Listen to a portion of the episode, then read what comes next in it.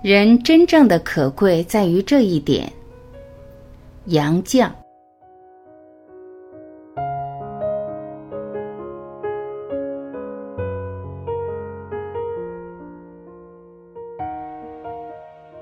人类本性的灵性良心，也超越了其他动物的良知本能。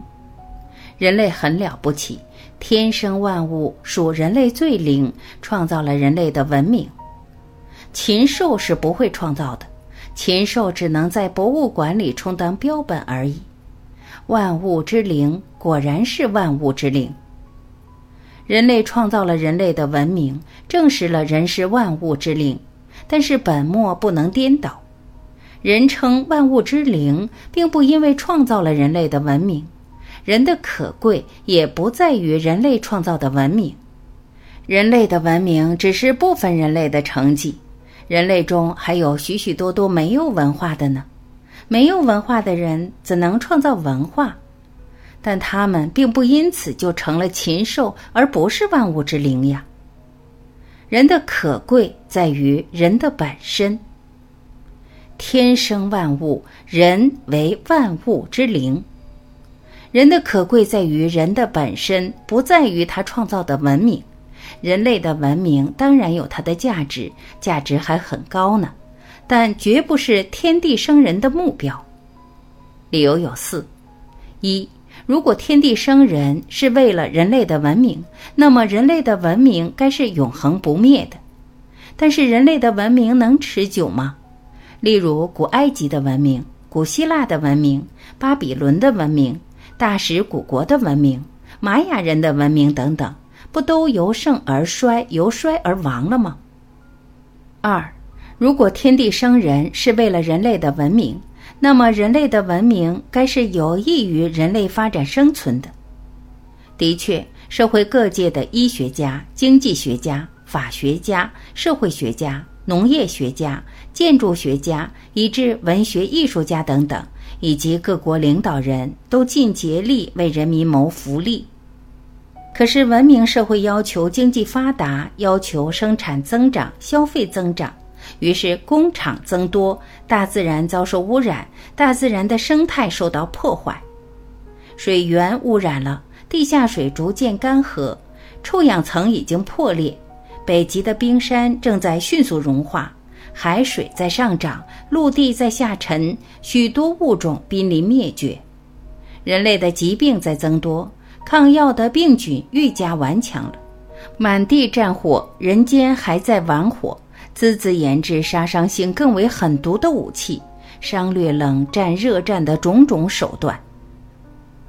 人类的文明却很可观，人能制造飞船，冲出太空，登上月球了；能在太空行走了；能勘探临近的星球上哪里可能有水，哪里可能有空气，好像准备在临近的星球上争夺地盘了。我们这个破旧的地球快要报废了吧？三，如果天地生人目的是人类的文明，那么天地生就的人不该这么无知，这么无文明。虽是万物之灵，却是万般无奈，顾此失彼，而大部分人还醉生梦死或麻木不仁。我们只能看到宇宙无限大，而我们这么渺小，人生又如此短促。数千年来，哪一位哲人解答了世人所探求的真理呢？数千年已过去了，有灵性、有良心的人，至今还在探求人生的真谛、为人的准则。一生寻求智慧的苏格拉底，只知道自己一无所知。我们的万世师表孔夫子说：“朝闻道，夕死可矣。”礼仁第四，他急于了解什么是道。无常终日不食，终夜不寝，以思无益，不如学也。《大学》是曾子转述孔子的话，讲了怎么教学什么。大学之道，在明明德，在亲民，在止于至善。我参考了宋代理学家的注释，试图照我自己的见解解释如下：教诲成年的人，就是要他们明明德。明就是明白，明德就是按照天理为人行事；在亲民，就是要他们去掉旧时的污染；亲民就是推己及人；在止于至善，就是对自己要追求完善，达到至善的境界。中庸是子思转述他祖父孔子的话，开头第一段说：“天命之谓性，率性之谓道。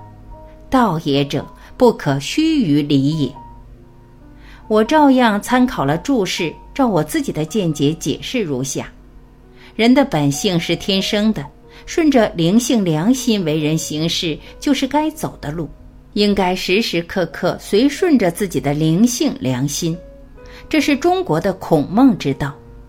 西方各国各派的哲学家有他们的道，各宗教派别又各有他们的道。究竟什么是道？知识界、文化界并未得到统一的共识。我们读到的经典书籍都是经过时间淘汰的作品了。我们承袭了数千年积累的智慧，又增长了多少智慧？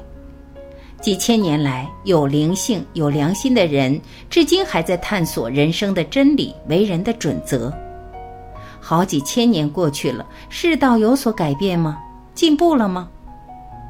古谚：“直如弦，死道边；曲如钩，反封侯。”现受同。现代的书籍浩如烟海，和古代名讳了吗？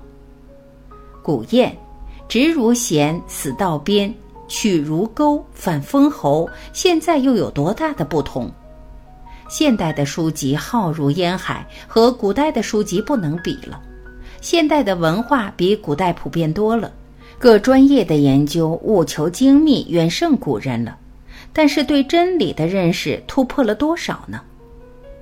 古代珍奇的文物、工艺美术品，当今知识超越了多少呢？四，我们且回头看看人类文明最受称道的人间奇迹何等残酷。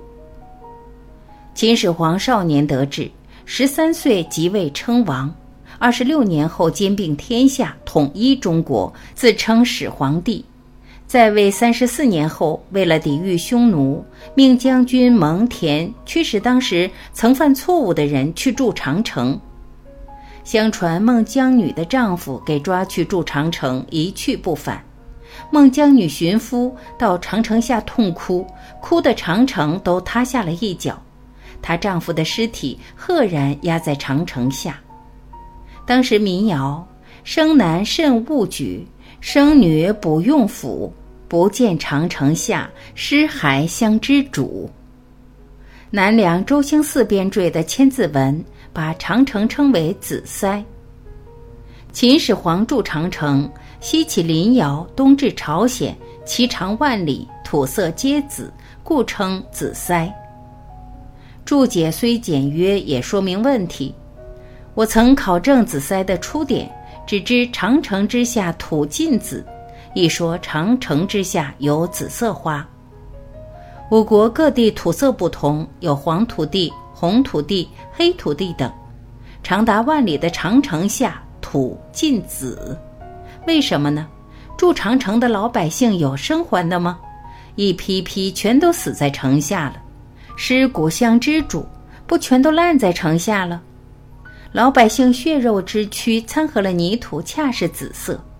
这种泥土里花开紫色，真是血泪之花了。好大喜功的帝皇奴役人民，创建了人间文明的奇迹。可怜多年来全国各地的老百姓，千千万万的老百姓辛辛苦苦的劳役，拿生命做牺牲，造成了人类文明的奇迹。埃及的金字塔不也是帝皇奴役了千千万万万万千千的人民造成的吗？世界各地历代文明的创始人都是一代天骄，都是南征北伐，创立了自己的皇朝，建立了一个朝代又一个朝代的文明。各朝代的精英都对本朝文明做了有价值的贡献，但是为他们打仗的兵丁、被他们征服的人民、受他们剥削的老百姓呢，都只是牺牲品。天地生人，能是为了人类的文明吗？人类的文明固然有它的价值，可是有以上种种理由，是否可以肯定说，人类的文明虽然有价值，却不是天地生人的目的？天地生人的目的，天生万物，人为万物之灵。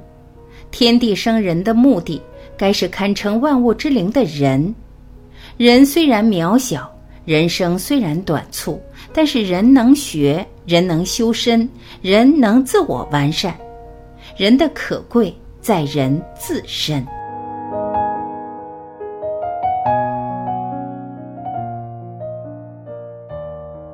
感谢聆听，我是婉琪。